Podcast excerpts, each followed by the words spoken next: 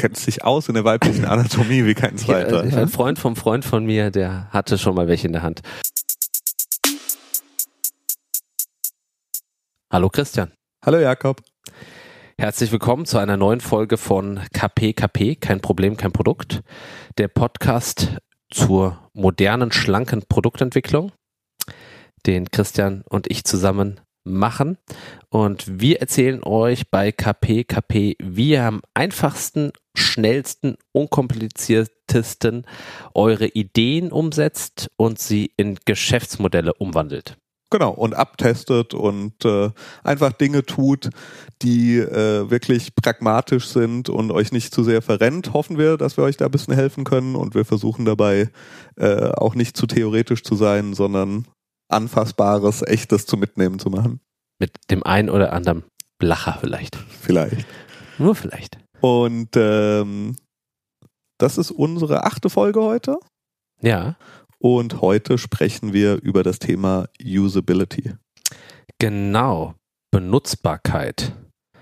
Und warum ist das so wichtig bei einem Produkt? Das ist eine sehr gute Frage. Nein, aber ich, ich glaube, viele Leute unterschätzen, wann Usability äh, ein Thema ist, mit dem sie sich auseinandersetzen sollten und machen das zu spät. Und wir haben ein paar Tipps und Tricks und Ideen und Erfahrungen, äh, wann man Usability testet, wie man Usability testen kann. Und das wird heute unser Hauptthema sein. Ich freue mich drauf. Haben wir denn, äh, nee, du musst mich fragen. Haben wir denn Follow-up? Follow-up? Ja, haben wir. Haben wir? Ja, was Ja, haben wir frag, denn? Frag mich nochmal. Christian, haben wir denn Follow-up-Themen? Wir haben äh, bisschen Follow-up. Wir haben Feedback bekommen von ein paar Leuten, die warten, wann unsere nächste Folge kommt, weil es schon ein paar Wochen her ist. Die kommt jetzt. Ja. Ähm, Wir haben Attest. und äh, ein, ein schönes Stück Feedback wollte ich noch mitteilen. Wir haben Feedback bekommen aus New York. Und äh, ein, ein Hörer aus New York, der seit Jahren im englischsprachigen Ausland lebt, äh, hallo Christoph, der Hallo. hat uns geschrieben und äh, hat uns hat uns sehr nettes Feedback geschrieben, aber was ganz lustig und schön ist, er hat äh, er hat uns auch ertappt und uns nochmal klar gemacht, dass wir ein Denglisch-Podcast sind. Was? es sollte uns zu denken geben, wir versuchen uns zu bessern, aber es ist nun mal schwierig, weil viele der Dinge, mit denen wir uns beschäftigen, der Literatur, mit der wir uns beschäftigen, sind Englisch und deshalb, äh, er hat gemerkt, wir, wir strugglen mit der deutschen Sprache. Das bisschen Häsel. Ja, aber das war äh, schönes Feedback, was wir bekommen haben. Und ja, ansonsten, ja, alles, alles soweit im Lot. Also geht's jetzt weiter mit dem Thema Usability. Ich traue es mich gar nicht mehr auf Englisch auszusprechen. Die Benutzbarkeit Barkeit. kommt. Ja. Dann steigen wir mal ein ins Thema Usability. Warum, was, wann, wie? Genau. Warum ist das so wichtig bei der Produktentwicklung? Ist eigentlich ein zentraler Kern. Genau, also wir gehen jetzt einfach mal von aus, davon aus, dass ihr vielleicht unsere anderen Folgen auch schon gehört habt und dass ihr an einem Punkt seid, wo ihr eine konkrete Produktidee oder einen Prototypen oder solche Sachen schon habt. Und was ich bemerkt habe, ist, dass viele Leute sich da eben ganz spät erst Gedanken drum machen, ob auch andere als sie selbst denn dieses Produkt oder diesen Service oder diese Dinge benutzen können. Und das halte ich für extrem risikobehaftet. Ja, ja. Die sogenannte Zielgruppe. die Zielgruppe. Ähm, denn es ist nun mal so, dass die beste Experience das ist, was gewinnen wird, wenn es mehrere Produkte geht, gibt, die prinzipiell das gleiche Problem lösen. Also äh, plattes Beispiel, das ich aber immer noch gut finde. Es, das Problem MP3s abspielen war lange gelöst, bevor es einen iPod gab. Mhm. Und die einfache Benutzbarkeit eines iPods hat dazu geführt, dass äh, der iPod zum Standard für MP3-Player wurde. Ja. Oder ähm, Im Smartphone war es ähnlich. ja. Oder auch äh, unser, unser Lieblingsbaby Snapchat ähm, er hat, sagen wir mal, von der Usability her ja immer so auch schwieriges Feedback bekommen und kann man auch nicht von der Hand weisen, dass das Ding einfach hart schwer zu benutzen ist, wenn man sich nicht da reinfuchst, was zum Teil natürlich von Snapchat auch gewollt war. Jetzt ist es so, dass äh, Instagram eins zu eins die Features von Snapchat nachbaut, allerdings in ihren UX und Usability Paradigmen dabei bleibt und Menschen einfach das schneller entdecken und finden und super finden und, und Snapchat, so leid es uns tut, hat, richtig Probleme und äh, zum großen Teil würde ich das gerade in diesem Stories-Thema darauf zurückführen, dass so schwierige Usability hat im, im Gegensatz zu Instagram. Ja, und wir sind auch Verräter und haben natürlich sofort die Seiten gewechselt. Guter Hinweis nochmal einzustreuen, dass ihr auch von der heutigen Aufnahme noch ein Foto auf unserem Instagram-Kanal sehen könnt und äh, vielleicht machen wir auch gleich noch eine Story dazu, Ja. in Ja. welchem Setup wir hier aufnehmen. Aber da muss ich wirklich sagen, jetzt als Snapchat äh, und Instagram Story-Anwender, Instagram ist wirklich die einfach zu bedienendere Plattform. Wir hatten ja, Ja. schon mal in der Snapchat-Folge, könnt ihr nochmal nachhören, dass das ja auch so ein bisschen Konzept war von der Usability. Die Erwachsenen auszuschließen, haben sie auch erfolgreich geschafft. Ja. Wir sind jetzt bei Instagram, nachdem es die Stories auch da gibt und prompt haben wir auch mehr Follower. Gell? Ja, läuft. Aber ja, also noch, noch mal zurück dazu. Es ist wirklich so, ähm, dass, dass diese Usability und die Experience an sich, das ist, was Produkte und Services in Zukunft immer mehr differenzieren wird, weil alle anderen Sachen, äh, der Prozessor von irgendwas, wie schnell der sein kann oder das Material aus was sein kann, das gleicht sich immer mehr an und es ist wirklich der gewinnende Faktor dabei. Und wir hatten jetzt natürlich große Beispiele, aber ich kann auch aus eigener Erfahrung äh, Beispiele nennen, wo eben auf solche Sachen verzichtet wurde, aus welchen Gründen auch immer, und man irgendwie Usability-Studien nie gemacht hat und dann quasi bei Auslieferung des Produkts bemerkt hat, dass es für die Zielgruppe nicht benutzbar ist oder nicht gut benutzbar ist. Und das ist eben das, was wir heute versuchen ähm, zu vermeiden und, und euch äh, durch unsere Erfahrungen vielleicht ein paar Hinweise zu geben. Ich habe ein paar Theorien, warum ich glaube, warum das manchmal passiert, dass man das eben Ja. äh, hinten rüberfallen lässt. Na, fangen wir doch damit an. Das ist doch ganz gut. Also vielleicht fühlt sich dann schon gleich jemand ertappt und ist dann motiviert dran zu bleiben. Also ich sag mal, der erste Grund ist der, äh, dass Kritik natürlich immer wehtut. Wieso? Und ich, und ich würde mal behaupten, viele Leute haben einfach Angst davor. Vielleicht haben sie Nur weil ich diesen einen Leserbrief verbrannt habe, Christian, weißt du jetzt, dass ich ein Problem mit Kritik habe oder was?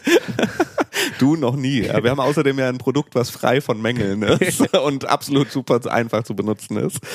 Ähm, nee, aber mal im Ernst, also ich glaube, es ist wirklich so, ob bewusst oder unbewusst, äh, Leute scheuen sich natürlich davor, rauszugehen, weil sie denken, ah, dann zerreißt er mir das und dann bin ich traurig.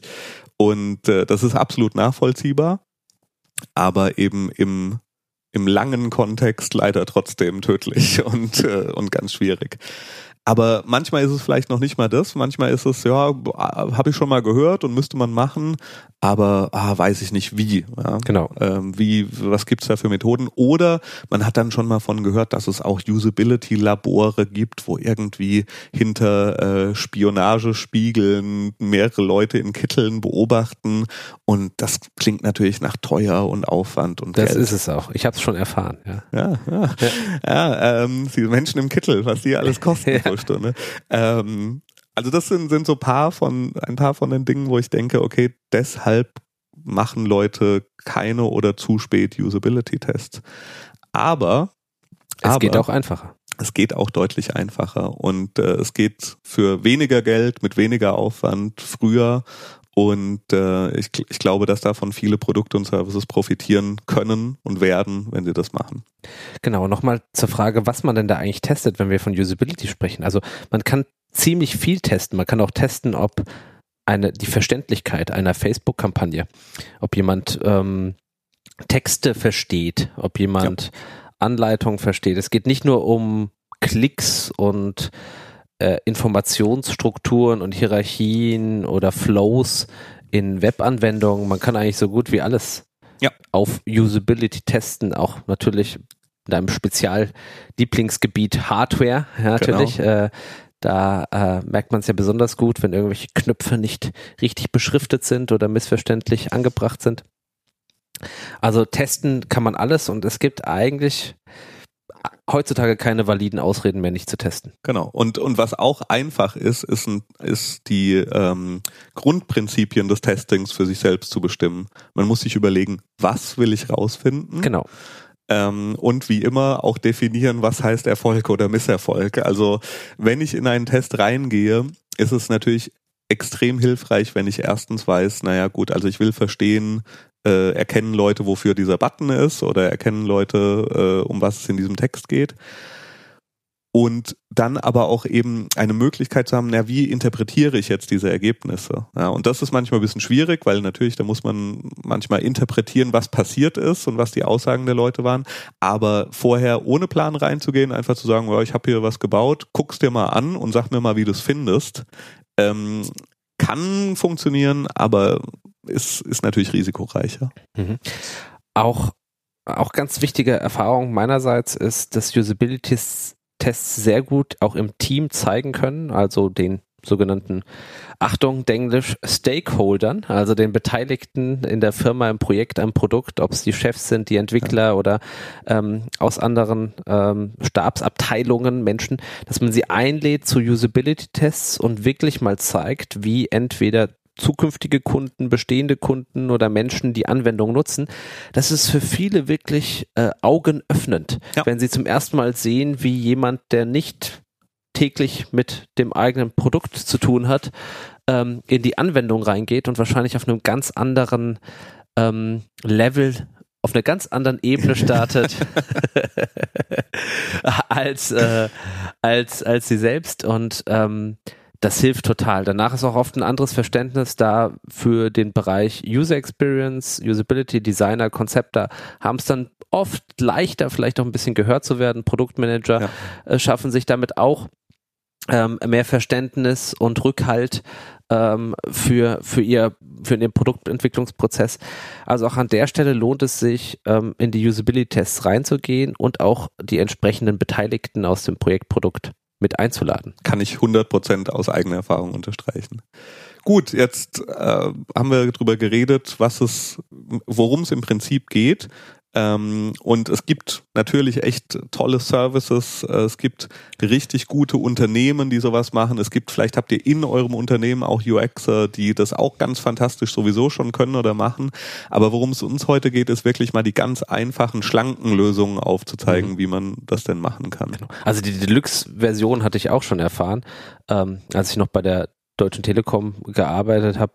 Und da hatten wir wirklich äh, den Vorteil, dass wir quasi einen Dienstleister beauftragen konnten und der hat für uns die Tests durchgeführt, ähm, hat die Moderation oder das Interview gemacht. Der, die Nutzer saßen in einem Nebenraum, hatten einen Spiegel an der Wand. Wir hatten diese verspiegelten äh, Ex-Räume, also diese einseitigen Spiegel, saßen mit dem Team nebendran auf dem großen Bildschirm, hat man gesehen, wie der Nutzer führt, über Mikros hat man es gehört und ähm, man hat sich selber noch Notizen gemacht, aber der Dienstleister hat noch alles ausgewertet und am Ende einem noch Empfehlungen gegeben. Also das war schon ähm, klar mit Augentracking und mit allem drum und allem dran. Drum kann man dran. alles machen. Kann, kann man, man, machen, ne? kann man auch buchen, ähm, aber es geht auch günstiger. Genau. Und der einfachste Weg natürlich, das Ganze zu machen, ist persönlich, selbst, genau. im Umfeld. Klar, liegt auf der Hand. Ähm, und da gibt's eigentlich auch wirklich gar nicht so viel zu sagen. Es ist sehr ähnlich wie das, was wir in einer anderen Folge schon mal besprochen haben, nämlich Interviews zu führen. Nur, dass eben hier es beim Interview darum geht, dass ihr eine, Lösung, eine ja, Lösung zeigt. Genau, ihr zeigt eine Lösung, ihr zeigt, äh, was auch immer das Stadium ist, ob es ein Wireframe ist oder ob es äh, schon was Fertiges ist. Oder eine Fassade. Und ihr gebt den Menschen, die ihr aus eurem Umfeld rekrutieren könnt. Ja, es können Bekannte sein, es können eure Eltern sein, es können die Tante sein, wer auch immer, der natürlich wie immer möglichst zur Zielgruppe gehört und relevant ist für euch. Ihr gebt denen einfach Aufgaben und dann beobachtet ihr, wie diese Aufgaben von den Menschen gemeistert werden. Also Aufgabe heißt, ähm, ähm, wenn ihr irgendwas verkauft und einen Online-Shop habt, ist zum Beispiel, setzt ein Produkt auf die Merkliste. Zum Oder Beispiel. führt natürlich den Kauf durch. Und da müsst ihr für euch überlegen, was denn eigentlich gerade so der Knackpunkt in eurer Lösung ist. Wo seid ihr am strugglen? wo stolpert ihr gerade? Ähm, äh, wo gibt's Schwierigkeiten und was wollt ihr herausfinden? Welche Aufgabe bietet oder welche, welche Lösung oder, oder na, welche Aufgabe bietet euch die meisten ähm, Ergebnisse oder, oder Ergebnisse, Erkenntnisse. Erkenntnisse ja. genau. Ja. Man kann das aber auch sogar noch ein Level höher aufhängen. Man kann zum Beispiel, bleiben wir mal bei einer Fassade, sagen, guck dir mal bitte diese Webseite zum Beispiel an und erzähl mir, was du denkst, was dieses Unternehmen tut oder was für ein Produkt es denn hier gibt. Ja. Um erstmal ganz oben auf der Ebene das Verständnis abzutesten, weil selbst da habe ich schon erlebt, dass Leute da erst gemerkt haben, dass ihre Webseite überhaupt nicht kommuniziert, um was es ihnen eigentlich mhm. geht. Und ist noch ein ganz heißer Trick, ihr könnt sogar Usability-Tests machen, ohne eine Lösung zu haben, indem ihr einfach äh, das Produkt eines Konkurrenten abtestet. Ah, und ah. indem ihr dann einfach einen ähnlichen Service oder einen Wettbewerber nimmt und einfach mit deren Seite einen Usability-Test durchführt und dann schaut, wo stolpern da die Menschen, was klappt gut, was klappt nicht gut. Ihr setzt auch eine Aufgabe auf und ähm, dann seht ihr, wo habt ihr Optimierungspotenzial, wenn ihr in einem Bereich, in einem sehr kompetitiven Markt seid und ja. euch irgendwie unterscheiden wollt. Ah, ja, guter, das ist quasi, da habt ihr nicht mal Aufwand, was zu bauen. Sehr guter Hinweis. Sehr guter Hinweis. Ja. Wir haben letztens bei uns in der Agentur, bei Ion2S, ähm, haben wir einen Relaunch unserer Webseite gemacht, wo ich auch zum Teil mit verantwortlich war. Und ähm, da haben wir getestet, eins unserer Ziele war, neue Mitarbeiter zu gewinnen. Und im letzten Usability-Test haben wir getestet, wie der mögliche Bewerber sozusagen denn die Stellenanzeigen findet, ob es alles so passt und welche Informationen erwartet. Und da kann ich vielleicht ein bisschen aus dem Nähkästchen plaudern. Es hat soweit alles geklappt. Sie haben die Seite mit den Stellenanzeigen gefunden, auch die Übersicht mit den Stellen. Aber was mich ein bisschen überrascht hat, was eine spannende Erkenntnis war, dass alle quasi nach einem Team gesucht haben. Und wir haben sehr viele Bilder von unseren Mitarbeitern auf der Webseite. Wir wollten es sehr persönlich machen. Sie sind auch in verschiedenen Kontexten zu sehen. Aber wir haben keinen Menüpunkt explizit Team mhm. mit nochmal der Auflistung mhm. aller Mitarbeiter und was sie tun. Das war aber im Rahmen der Stellenanzeige ähm, suchen, also den Job suchen auf der Webseite für ein paar der Leute wirklich Thema, weil sie meinten, es war ein wichtiger Faktor zu sehen, in welchem Team arbeite ich denn dann? Wo ist denn diese Stelle eingebettet? Wer sind die Leute und was okay. sind meine möglichen Kollegen? Und das war so eine Erkenntnis, die hatten wir vor in der Konzeption, hatten wir mal drüber gesprochen, hatten eigentlich gedacht, naja, wir lösen das über die vielen persönlichen Bildern, aber dass jetzt doch zwei, drei von sechs Leuten gesagt haben, ja, ich hätte aber gerne eine Teamseite ähm, oder da, ich habe danach gesucht halt. Ja ähm, war da so ein Punkt, ah, okay, es würde uns helfen, oh. noch besser in dem Flow, ähm, wie bewirbt sich jemand bei uns, äh, ähm, jemanden vielleicht anzulocken oder zu motivieren, ähm, das zu machen. Und die anderen Sachen, die wir gemacht haben, wie bewerbe ich mich richtig, verknüpfbare Teaser und der inhaltliche Aufbau, das hat alles soweit ganz gut okay. geklappt. Übrigens, wir haben gerade etliche Stellen offen. Kleine, kleiner Werbe, Werbeblock. ja, ja. Ähm, also schaut euch doch einfach mal an und schreibt mir, was, was wir von der Usability in unserem bei ion2s.com noch besser machen können oder, oder was, was schon gut ist würde mich persönlich interessieren. Ja, das ist auch interessant, weil äh, Team zu suchen ja vielleicht, also ist eine Mischung aus Usability, aber auch wirklich der eigentliche Content oder dieses Konzept. Äh, Stichwort Card-Sorting können wir vielleicht ja. auch noch irgendwann mal aufgreifen. Meinst Karten sortieren? Äh, Entschuldigung, Stichwort Karten sortieren. Ähm, da verlinken wir einfach mal was in Show Notes ja. zu. Sprechen wir jetzt nicht im Detail drüber. Genau, auch die, wir verlinken natürlich wieder ein paar Artikel, wie genau ihr einen Usability-Test durchführt. Das ersparen wir euch jetzt hier, die Schritt-für-Schritt-Anleitung. Wollen euch mehr von den Erfahrungen erzählen, die wir ja. gemacht haben. Gut, also erster Punkt, selbst testen.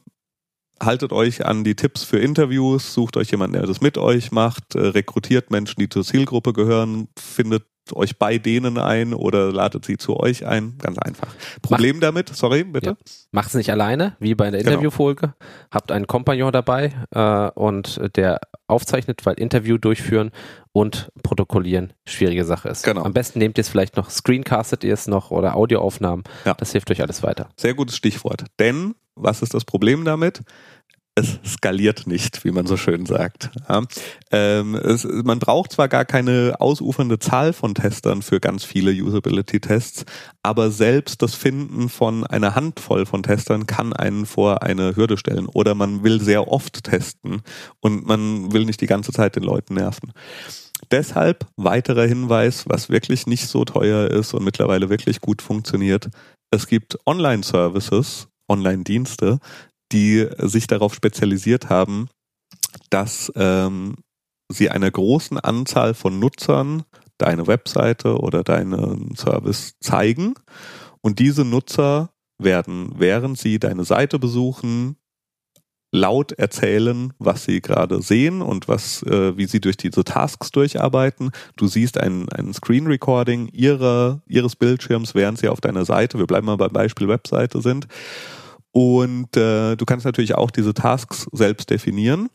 Und es ist sehr, sehr leicht, eben 100 oder 500 oder wie viele auch immer man will, Menschen zu bekommen, die alle nach gewissen Kriterien ausgewählt sind und äh, sich dann eben in Ruhe anschauen zu können, wie haben diese Leute denn mit meiner Seite interagiert. Da gibt es Services international wie usertesting.com. Es gibt deutschsprachige Services wie äh, Testbirds. Ich äh, habe natürlich wie immer nur Erfahrung mit englischsprachigen Services, ähm, kann aber wirklich mal erzählen. Ja. Ähm, ich habe noch gar keine. Ich habe das noch nie nee, gemacht. Das ist wirklich, also ich habe das. Der erste Test äh, ist tatsächlich oft auch kostenlos bei diesen Services. Ah. Erinnere ich mich noch, ist schon eine Weile her. Und du gibst einfach, ich hatte damals an einem Produkt gearbeitet, da gab es eine Produktwebseite schon dafür und mich hat interessiert, verstehen Leute überhaupt, was, welches Problem dieses Produkt lösen soll. Und da gibst du deine URL ein und sagst hier, ich hätte gern, dass die Leute laut beschreiben, was sie auf der Seite sehen und ob sie, keine Ahnung, den Kaufen-Button finden, weiß ich nicht mehr genau. Und es hat wirklich, ich will nicht lügen, vielleicht 20 Minuten gedauert, bis ich das erste Recording zurückbekommen hatte. Also äh, die hatten wirklich eine, einen richtig großen Pool scheinbar an Leuten und spielen es dann in Echtzeit aus. Und dann habe ich mir das angeguckt und da hat ein junger Mann dann gesagt, ja, ich sehe hier die Seite, es scheint da um das und das und das zu gehen. Und äh, ich konnte sofort, also wirklich in weniger als einer halben Stunde hatte ich den ersten echten Menschen, der sich diese Seite angeguckt hat und, und mir dazu Feedback gegeben das hat. Das klingt gut. Was waren denn die Erkenntnisse für dich? Was hast du mitgenommen? Ehrlich gesagt ist das schon eine ganze Weile her. Ich weiß noch, dass es prinzipiell gut war, dass ich äh, überrascht, tatsächlich selbst ein bisschen überrascht war, wie gut er sich auf der Seite zurechtgefunden hat. Ähm, das aber irgendwie, ich glaube, es, es, es war nicht klar, was so die Abhängigkeiten für dieses Produkt sind. Also was man da schon mitbringen muss, dass das Produkt funktioniert. Das war irgendwie ein Produkt, was einen PC und das und das und das erfordert. Und ich glaube, das hat er ähm, anhand der Seite, hat er gedacht, ach, ist ja voll billig und brauche ich nichts mehr für und funktioniert dann. Ähm, aber das war natürlich einer. Man muss dann eben bisschen mehr machen. Es gibt da Theorien zu, äh, dass man mal mindestens fünf, sechs, sieben Leute braucht. Danach wird es oft auch gar nicht mehr so viel erkenntnisreicher, aber eine gewisse Anzahl sollte man haben. Aber hängt halt auch wirklich vom Szenario ab. Ja. Also wenn ihr eine Kleinigkeit testen wollt und ihr schon einen super laufenden Service habt, dann ist es vielleicht gut, den oft testen zu lassen, diese Kleinigkeit, und, und zu sehen, was da das Feedback ist. Ja, das sind so die ersten beiden Methoden. Genau, des Testens. Wenn ihr einen Test selber durchführt, kleinen Leitfaden machen. Ähm, wir haben auch immer oft nach der Think Aloud Methode getestet. Das kriegen wir nachher nochmal gleich, nochmal Infos erklärt. Und wichtig ist aber auch nochmal dahingehend, äh, hört auch gerne nochmal in die Interviewfolge rein, am besten mit Gegenfragen arbeiten. Also wenn eine Testperson, das ist eine Erfahrung, die ich oft gemacht habe, irgendwie ähm, nicht weiter weiß oder nicht sicher ist, kann ich da jetzt klicken? Nicht sagen, ja, kannst du klicken, sondern ja, was denkst du denn, was dann passiert? Oder ähm, ja, geht's hier weiter? Und dann zu fragen, ja, ähm, was glaubst du denn, was der was der Button macht? Ähm, und so könnt ihr sogar Sachen abtesten, die noch gar nicht funktionieren weil auch wenn Leute da vielleicht draufgehen mhm. oder klicken und sagen, hör, das geht ja gar nicht, aber dann mhm. kann man, kann man immer noch fragen mit der Arbeit, was denkst du, was da passieren mhm. würde? Was würde denn als nächstes mhm. kommen? Und so habt ihr auch noch die Option, ähm, Sachen herauszufinden, die ihr auch vielleicht noch nicht gebaut habt. Also ja. wie gesagt, Usability-Tests kann man auch machen ohne eigenes Produkt, mit Wireframes, Texten, ja. ähm, halben Prototypen, fertigen Prototypen, Fassaden. Also es gibt keinen Grund, quasi nicht zu testen und sich das Feedback einzuholen. Und Gegenfragen sind äh, immer ganz gut. Ist online schwierig, aber wir sprechen gleich noch über die für uns äh, interessanteste Methode. Aber vorher machen wir kurz. Habe ich ein bisschen eine, vorgegriffen, gell? Ah, kein Problem, ja, kein Problem. wir machen vorher einfach ganz kurz Werbepause, denn wir haben einen neuen spannenden Sponsor und dann geht's gleich weiter mit dem Usability Test Essen.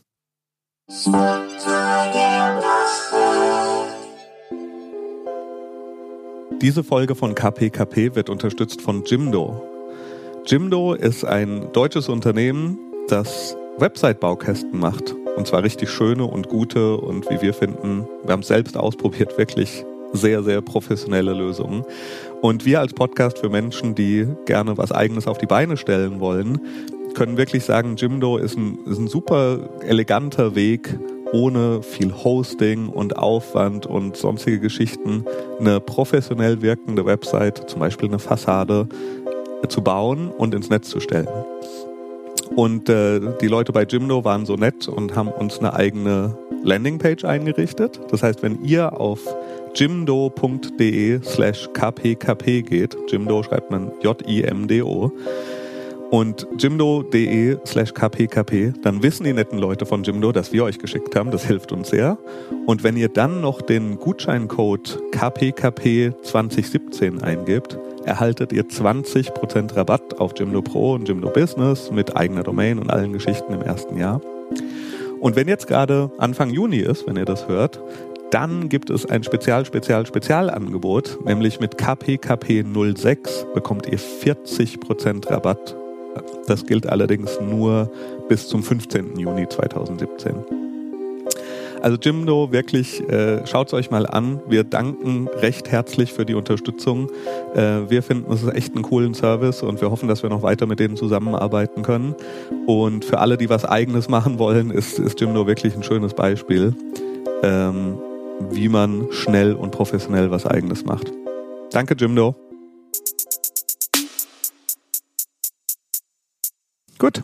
Jetzt haben wir über zwei Methoden gesprochen. Online-Tests oder Usability-Tests in Laboren quasi oder Laborsituationen. Genau, oder, oder selbst zusammengestrickt irgendwie ähm, im Büro oder zu Hause. Aber alle mit Vor- und Nachteilen. Sozusagen. Alle mit Vor- und Nachteilen. Und die beste Kombination, die ich bisher erlebt habe, aus äh, relativ viele Leute haben, die das Produkt testen und man hat direkte Kommunikation mit den Menschen, ist das Usability-Test essen. Yes. Und bei dem geht es nicht darum zu testen, wie Pizza schmeckt oder Bier. Dieses Missverständnis gab es schon ein, zwei Mal. Ähm, sondern es ist ein Format, in dem Usability-Tests durchgeführt werden, das sehr günstig ist, sehr viel Spaß macht und auch einfach umzusetzen ist. Genau, und super Erkenntnisse bringt. Aber bevor wir da jetzt drüber lange hinreden, wir haben vor unserer Aufnahme hier ein Interview geführt mit dem Tobias Reitz, der einer der Erfinder des Usability Test Essens ist. Und das hört er jetzt und danach sind wir wieder da. Danke, dass du dir die Zeit nimmst, mit uns über das Usability Test Essen zu sprechen. Und äh, fangen wir doch vielleicht am besten ganz vorne an, wie du zusammen mit deinem Mitstreiter Philipp äh, überhaupt darauf gekommen bist und wie ihr angefangen habt. Das Usability-Testessen fing an mit einer E-Mail vom Philipp. Philipp hat damals noch bei Flink gearbeitet, diesem Social Mobility Startup. Und äh, Flink hatte auch immer das Problem, dass sie Fassaden testen wollten. Und die waren damals noch in, in Dieburg, in so einem Inkubator an der Hochschule. Und ähm, ja, irgendwann wurde ihnen das aber irgendwie zu blöd, auch immer nur Studenten in der Mensa anzusprechen für Tests. Und sie haben gesagt, irgendwie eigentlich müssten noch viel mehr Leute so das Problem haben, äh, dass Sachen getestet werden müssen. Und äh, Philips Fassade oder MVP war im Prinzip eine Mail an äh, verschiedene Leute, Agenturen, die er kannte, zu schreiben und zu fragen, hey, ich würde äh, einen Kasten Bier und ein paar Pizzen besorgen und jeder bringt seine Sachen zum Testen mit und äh, ich teste deins, du testet meins. Und ähm, so saßen wir dann bei uns äh, im Büro bei Quäntchen und Glück und das erste Usability-Testessen, was damals noch gar nicht den Namen Usability-Testessen hatte, ähm, war dann tatsächlich tota-, total anarchisch. Also Pizzen in der Mitte, äh, Bier da und äh, teilweise wurde irgendwas eine halbe Stunde getestet, andere Sachen fünf Minuten. Und ähm, ja, nach dem Event hat man, was, was kaum den Namen Event verdient hat, haben wir äh, Feedback eingesammelt von den Leuten und waren uns aber sehr einig, dass es super, endlich wurde mal getestet. Und ähm, beim zweiten Mal sind wir dann bei einer, in eine andere Agentur gegangen, haben dort getestet, wieder Feedback eingesammelt und sukzessive hat sich dann durch das Feedback das Format entwickelt. Also mit dem klaren Timeboxing, diesem System von äh, Speedtesting und ja, so haben wir es sukzessive Format weiterentwickelt. Nochmal im Detail erklären, bitte. Also das äh, Prinzip vom Usability-Testessen ist folgendes. Ähm, es gibt immer einen Gastgeber, äh, der stellt 15 Arbeitsplätze ähm, Pizza für alle und Getränke für alle, nicht nur Bier. Ähm, und dann gibt es Teststationen, das heißt, ich kann entweder zum Usability-Test essen zu kommen, weil ich ein Produkt habe, was ich getestet haben möchte, oder ich komme dorthin, weil ich andere Produkte ausprobieren möchte und nebenbei noch ein bisschen Pizza und Bier kriege. Äh, und dann funktioniert das wie Speed Dating. Das heißt, äh, man hat zwölf Minuten Zeit, um ein Produkt zu testen. Ähm, das funktioniert meistens nach der Thinking Aloud Methode, ähm, weil das einfach in so einem Rahmen äh, die niedrigschwelligste Methode ist. Das heißt, der Nutzer kriegt eine Aufgabe und wird gebeten, einfach alles laut auszusprechen, was er denkt. Äh, und nach dem Test geht er eine Station weiter, sodass am Ende vom Abend äh, jedes Produkt von mindestens sechs Nutzern getestet worden ist. Ähm, das ist höchst wissenschaftlich. Also Nielsen hat irgendwie vor Jahren mal äh, rausgefunden, dass man eigentlich nicht mehr als fünf Nutzer braucht, um auf die eklatantesten äh, Usability-Schwächen äh, aufmerksam zu werden. Also wir lösen ja keine Probleme in solchen Usability-Tests, wir identifizieren nur die Baustellen und dafür reichen in der Regel fünf Nutzer aus. Ja? Super, vielen Dank für die Erklärung. Meine Frage jetzt ist, in welchem Stadium muss ich denn sein, um teilnehmen zu können? Brauche ich fertiges Produkt? Brauche ich Prototypen? Wie sieht's da aus? Es ist total fantastisch, was wir schon alles getestet haben. Also da wurde alles getestet von Wireframes über Packaging, Design, ähm, Hardware, Software, äh, Websites, Texte auf Verständlichkeit, ähm, welche, welche, an welche Anzeigen erinnert man sich und welche nicht. Also man kann tatsächlich alles testen. Ich glaube, Sauerkraut wurde mal getestet, äh, Apfelwein, äh, letztlich kann man ja alles, was man irgendwie macht, nutzerfreundlicher ja. machen. Und äh, insofern sind dem keine äh, Grenzen gesetzt. Und eigentlich gilt auch da, also je früher man testet, desto besser. Das heißt, es gibt eigentlich kein falsches Stadium für ein äh, Produkttest. Jetzt gibt es Usability-Testessen hier bei uns in Darmstadt, aber kannst du bisschen näher erläutern, wie und wo und wie oft das Usability-Testessen jetzt denn schon stattfindet? Wir haben das Usability-Testessen dann irgendwann unter eine Creative Commons Lizenz gestellt. Das heißt, es gibt inzwischen in mehreren deutschen Städten und äh, inzwischen auch in Österreich Teams, die äh, regelmäßig Usability-Testessen veranstalten. Äh, wir in Darmstadt kriegen momentan so einen Turnus von so circa alle drei Monate hin. Wir würden uns wünschen, dass wir es häufiger noch hinkriegen, aber das ist so das Realistische. Das, äh, in Frankfurt das Team kriegt das äh, sehr, sehr regelmäßig hin. Das finden wir ganz fantastisch. Aber so deutschlandweit betrachtet ist es wirklich so, dass irgendwie jeden Monat mindestens ein Testessen stattfindet und äh, derzeit kriegen wir immer mehr Anfragen von Städten äh, oder von Teams in Städten, die sagen, wir wollen das auch machen und ist auch total easy. Also die Vorbereitungszeit für so ein Event ist so circa ein Arbeitstag äh, in Summe. Das heißt, der Aufwand hält sich wirklich in Grenzen für die Organisation. Man braucht keine großen finanziellen Mittel dafür. Äh, und zumindest in Darmstadt ist das äh, so, dass es meistens innerhalb von äh, einem halben Tag haben wir genügend Teststationen und Tester zusammen. Also das wird super gut angenommen.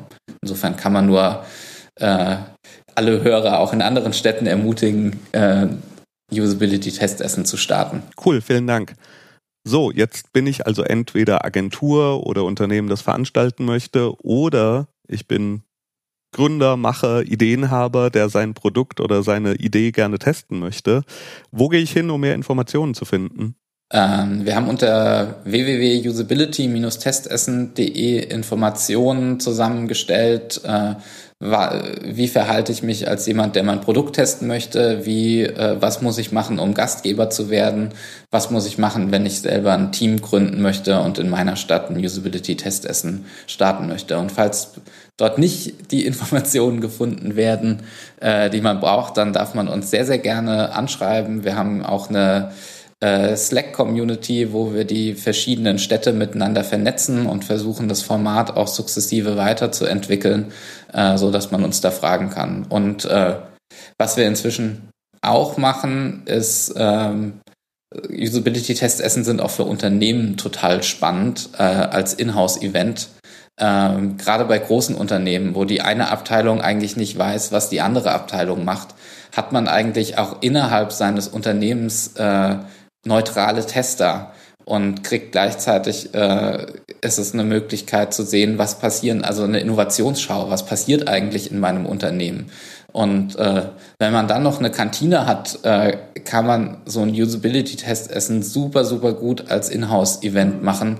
Ähm, und äh, ja, das wünschen wir uns auch, dass irgendwie auch mehr Unternehmen äh, auf uns zukommen würden und sagen irgendwie, wir wollen Usability-Testessen mit reinmachen, weil das ist dann auch nochmal eine Möglichkeit, ähm, Usability-Testing Usability in die Köpfe zu kriegen, weil ähm, unsere Erfahrung ist so, dass das, also das Usability-Testessen hat bei uns auch zu so einer Veränderung im Kopf geführt. Also dieses Test Early, Test Offen war früher so ein Mantra, was man sich gesagt hat. Ähm, wenn man so zehnmal bei einem Usability-Testessen dabei war und das erlebt hat, kriegt man eine ganz andere Demut vor so einem äh, äh, vor Projekten und Produkten. Also man weiß einfach, dass es nicht perfekt ist. Man hat überhaupt kein Problem mehr mit, äh, mit Feedback, auch teilweise verheerendem Feedback. Man freut sich einfach, dass man das besser gemacht hat. Das heißt, äh, es ist auch was, was eine Fehlerkultur verändert und irgendwann auch äh, so ein Testing zu einer Selbstverständlichkeit wird. Also ähm, auch wenn man sagen kann, irgendwie, was bringt mir das Testing, wenn ich irgendwie dort jetzt ganz unterschiedliche Leute an meiner Teststation habe. Es ist letztlich auch ähm, eine super Lobbyarbeit für Testing und ähm, führt zu einer Veränderung im Kopf. Und das ist äh, ein super spannender und toller Nebeneffekt, den wir beobachtet haben. Und jetzt noch eine letzte Frage. Was kostet es mich denn, am Usability-Testessen teilzunehmen? Die Teilnahme an einem Usability-Test ist immer kostenlos. Das heißt, ähm, es ist tatsächlich, also alle Kosten, die da drin stecken, ist wirklich, dass ein, dass der Gastgeber ähm, Pizza und Getränke sponsert. Ansonsten ist die Teilnahme sowohl für die Menschen, die Produkte mitbringen und für die Tester, die die Produkte testen, natürlich sowieso, ist kostenlos. Super, ganz, ganz vielen Dank. Das war der Tobi vom Usability-Test Essen und ähm, wir halten beide das Usability-Test Essen für eine super, super Sache, haben wir ja schon gesagt. Und persönlich waren wir auch schon da. Also ich glaube, ich habe bestimmt schon zehnmal, naja, ein bisschen Betrieb, vielleicht fünf bis sechs Mal getestet und war zwei bis dreimal als Testperson selber da ähm, weil wir glücklicherweise den Vorteil haben, dass der Ursprung des Usability-Test-Essens natürlich hier in Darmstadt ähm, war und ist und deswegen schon recht viele Usability-Testessen hier durchgeführt wurden. Ich glaube, so haben wir zum ersten Mal auch professionell miteinander interagiert, dass ich dein, dein Produkt getestet habe. Oh Gott. Und? Was kam raus? Also musst, musst du dich selbst noch Ach, mal fragen, ob es dieses mehr. Produkt ich, noch gibt oder jemals gab. Aber Ach, reden wir, reden wir. Wie war denn die Pizza? Ah, die war lecker. ja. Genau, also das Usability-Test checkt auf der Webseite, ob ähm, ob es äh, bei euch im Ort, ähm, im Ort, im Dorf, äh, nein, in der Stadt das Usability-Test-Essen gibt. Wenn es es nicht gibt, dann führt es selber ein. Ähm, hat der Tobi ja auch erwähnt, ähm, ist äh, Creative Commons Gemeingut. Genau, wie er sagte. Ja, also ich finde es wirklich äh, sehr lob, löblich, dass sie diese Idee hatten und das so zur Verfügung stellen. Und es wird mit Sicherheit bei euch in der Nähe sein. Ja. Gut. Prost. Prost. so, das heißt, jetzt haben wir hoffentlich euch äh, paar Ideen oder ein paar neue Ideen geben können, wie ihr und wann ihr Usability-Tests machen könnt.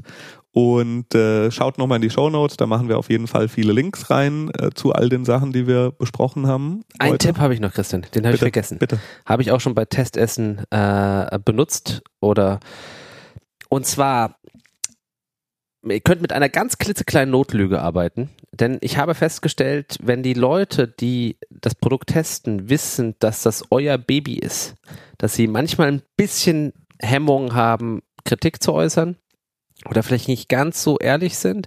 Und ich habe mir da schon ein, zwei Mal beholfen, indem ich gesagt habe, ich habe nichts damit zu tun, ja, gar nichts. Das sind meine Kollegen und ich werde ihnen das eins zu eins um die Ohren knallen.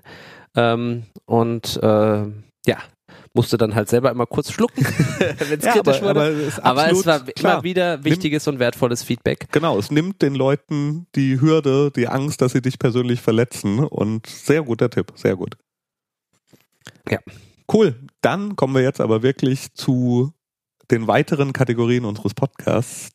Dinge, die wir gerne selber erfunden hätten. Genau. Ich habe ich hab was Gutes diese Woche Ja. Oder diese Folge. Ich habe ich hab schon reingelunzt. Ich fand's Hast ganz schon? geil. Ja. Aber Also- erzähl. Ähm, ich, ich muss nochmal genau gucken, wie es heißt. Aber im Endeffekt geht es darum, man geht ja ab und zu mal zu Events wie Konzerten und Sport oder sonst irgendwas. Und dann sieht man da jetzt mittlerweile ja auch schon sehr gut äh, irgendwie die Sitzreihen und hat so eine grobe Vorstellung, wie es da, da aussieht. Und ein Unternehmen, das irgendwie mit Ticketmaster zusammenarbeitet oder Ticketmaster selbst, ich glaube IO Media heißen sie, haben jetzt sozusagen Google Street View für äh, Eventhallen gemacht. Das heißt, man kann einen Sitz anklicken und dann sieht man die Sicht, die man von diesem Platz aus haben wird. Das ist geil. Finde ich gut. Sehe ich, sehe ich gut um die Säule oder ja, nicht? genau. Ist, da ist diese Säule. Ich weiß nicht genau, ob die mir im Weg sein wird. Ich klicke den Platz Ja. an und ich sehe genau, wo die Bühne ist, wo die Säule ist. Finde ich gut. Wenn das jetzt noch verknüpft wäre mit der Körpergröße des äh, Sitznachbarns vor dir quasi, stimmt, das wäre wichtig. Das könnte ja die nächste Ausbaustufe Machine sein. Learning muss da drauf, auf die nochmal ganz dringend. Was? Maschinenlernen. Ja, Entschuldigung, Maschinenlernen. Und künstliche Intelligenz. Ja, aber finde ich gut, finde ich gut. Also hätte ich gerne, auf die Idee wäre ich gerne gekommen. Ich finde, es löst ein Problem, finde ich gut. Hast du auch irgendwas, was du gerne Ja, erfunden nicht so hättest? revolutionäres und spektakuläres wie jetzt deine Lösung, aber ich habe etwas in letzter Zeit benutzt. Äh, Tiny Cards heißt es. Das ist eine App von Duolingo, die machen Sprachenlernen ganz einfach. Und äh, ihr habt ja sicherlich auch schon mal lernen müssen in eurem Leben. Und wer das Prinzip der Lernkarten kennt mit Vorder- und Rückseite, die haben das quasi digitalisiert in eine App gepackt und ähm, mit einer ganz tollen User Experience versehen und das macht richtig Spaß quasi, sich selbst seine eigenen Inhalte zu erstellen und damit für eine Prüfung zu lernen. Das habe ich letztens gemacht. Oder halt Decks, so nennen sie das, Kartenstapel von anderen quasi, die öffentlich sind, zu nehmen und da etwas über Gemälde aus der Renaissance zu lernen oder über Pokémons in irgendwelchen Gebieten. Hab da schon alle möglichen Decks gesehen, aber die habe ich jetzt nicht erlernt. Tiny Cards kann ich nur empfehlen, also wenn ihr wieder was lernen müsst oder was lernen wollt, ähm, ladet euch die App runter, alles kostenlos, spielerisch einfach, macht Spaß, ihr werdet noch schlauer. Cool. Ja, ich finde, die machen auch nette Sachen. Aber wo du das gerade sagst, fällt mir ein, sie sollten das als Alexa-Skill machen. Ah. Warum werden wir eigentlich nicht dafür bezahlt? You heard it, you heard it first. Hier. ja, wenn das jetzt rauskommt. Ja, sehr schön. Gefällt mir auch gut. Ähm, ja, gut. Dann bleibt uns nur noch eine Kategorie übrig. Startup-Raten. Gut, wir kommen zum Startup-Raten, unserer allseits beliebten Kategorie, bei der wir uns gegenseitig Startup-Namen an den Kopf werfen und äh, testen, was der andere denkt, was dieses Startup tut und welche Probleme es löst. Genau. Und ich probiere heute dafür einen Dienst aus, der nennt sich Startup Button. Ging letztens durch die Digitalpresse. Und ähm, der ist quasi ein Zufall. Take me to random Startup heißt es so schön auf deren auf deren Button. Und das werden wir doch heute gleich mal ausprobieren, zu welchem zufälligen Startup uns der Startup-Button bringt und was der Christian dann erraten darf. Ich war ja ein ganz großer Fan früher von Stumble. Äh, Stumble? Stumble? Stumble Upon oder Stumble so. Upon, genau, Okay. ja. Und äh, habe mich gern damals, als das Internet noch kleiner war, also Ja. nur 100 Millionen Webseiten, Ja. ähm, habe ich mich da durch, durchgestumbelt und äh, jetzt sind wir doch wieder hart, hart, hart im Denglisch ähm, und bin zufällig von Seite zu Seite gesurft und habe da echt auch ein paar Perlen entdeckt. Ähm, und das probieren wir jetzt mit dem Startup-Button. Das ist super. Jepster Jepster. mit Y-E-P-S-T-R. Jepster. Okay. Jepster ist, klingt wie eine Mischung aus ganz vielen verschiedenen Startups, die es alle schon mal gab. Zum Beispiel. Yammer, dem Messaging-Dienst. Yelp, dem Lo Local Discovery, was auch immer Service. Und Napster, dem Musikrunterladeservice. Und Helpster, der Webseite. Und ich glaube, das ist genau das, was es tut. Es ist eine Mischung aus all diesen Sachen und ich muss kurz überlegen, was das heißt. Welches Problem löst es dann? Es löst das Problem, dass du während du nach der besten Pizzeria vor Ort nach Anleitungen für Sachen suchst und dabei mit deinen Kollegen kommunizieren willst, keine Musik hören kannst und auf dem Internet runterladen kannst. Ja, das macht die Jepster.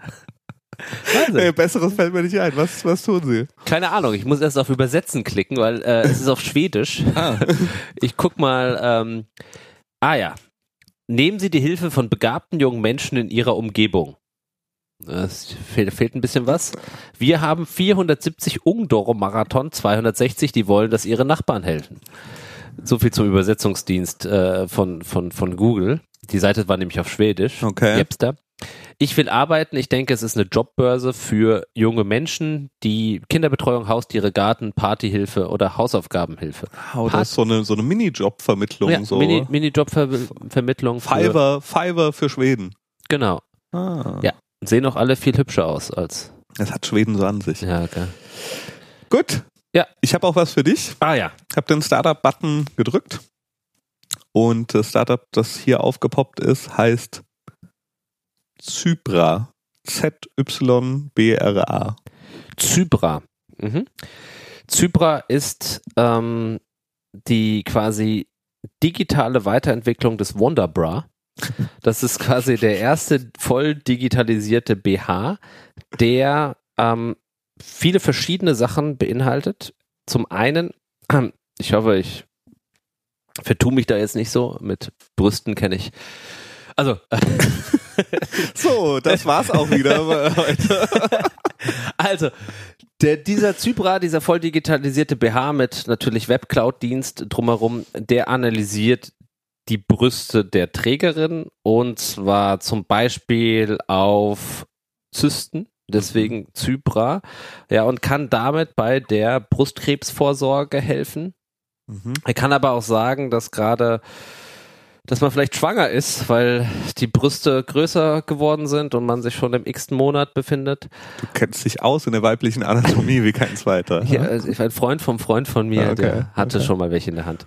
Und ähm, dann ähm, macht dieser voll digitalisierte BH, hilft einem auch ähm, zu kommunizieren. Mhm. Mhm. Und man kann Freundinnen zum Beispiel, die auch diesen BH haben, Nachrichten schicken. Okay. Machen wir es kurz. Es ist Buchhaltungssoftware. Aber schön. Das musste auch sein, weil es, um das Thema wieder runterzukochen, wo du uns hier gerade in so eine bisschen interessante Ecke gestellt hast. Es ist Buchhaltungssoftware für kleine und mittlere Unternehmen. Mir werden jetzt auch noch ein paar Features eingefallen. Ja, äh, nicht Online-Invoicing und Credit Systems. Das ist, was die wirklichen Features sind. Zybra. Ah, wie immer, wie immer glauben wir, dass unsere Ideen für die Startups viel besser sind. Deutlich. Wo ich letztens wirklich gelesen habe, dass, glaube ich, irgendein junger Tüftler einen, einen BH entwickelt hat, der bei der Brustkrebserkennung äh, helfen kann. Ich Ist weiß nicht, ob er voll digitalisiert ist, Das ist was für die Hardware-Folge. wir testen es. Sehr schön. Und äh, das war's auch schon wieder für heute. Schaut auf unserer Webseite vorbei, kein Problem, kein Produkt.de. Schaut auf Facebook bei KPKP Podcast vorbei. Schaut auf Instagram bei, äh, vorbei. Und, auf Twitter. Auf Twitter vorbei. Nicht mehr auf Snapchat? Nicht mehr auf Snapchat. Tut uns den Gefallen und geht auf jimdo.de slash kpkp. Holt euch äh, euren Webbaukasten für günstiges Geld. Ihr kriegt nämlich Prozente bei uns. Oder sehr, bei unserem sehr, Code. Sehr, sehr gute Prozente. Und ansonsten freuen wir uns wie immer von euch zu hören und bis zum nächsten Mal. Tschüss. Tschüss.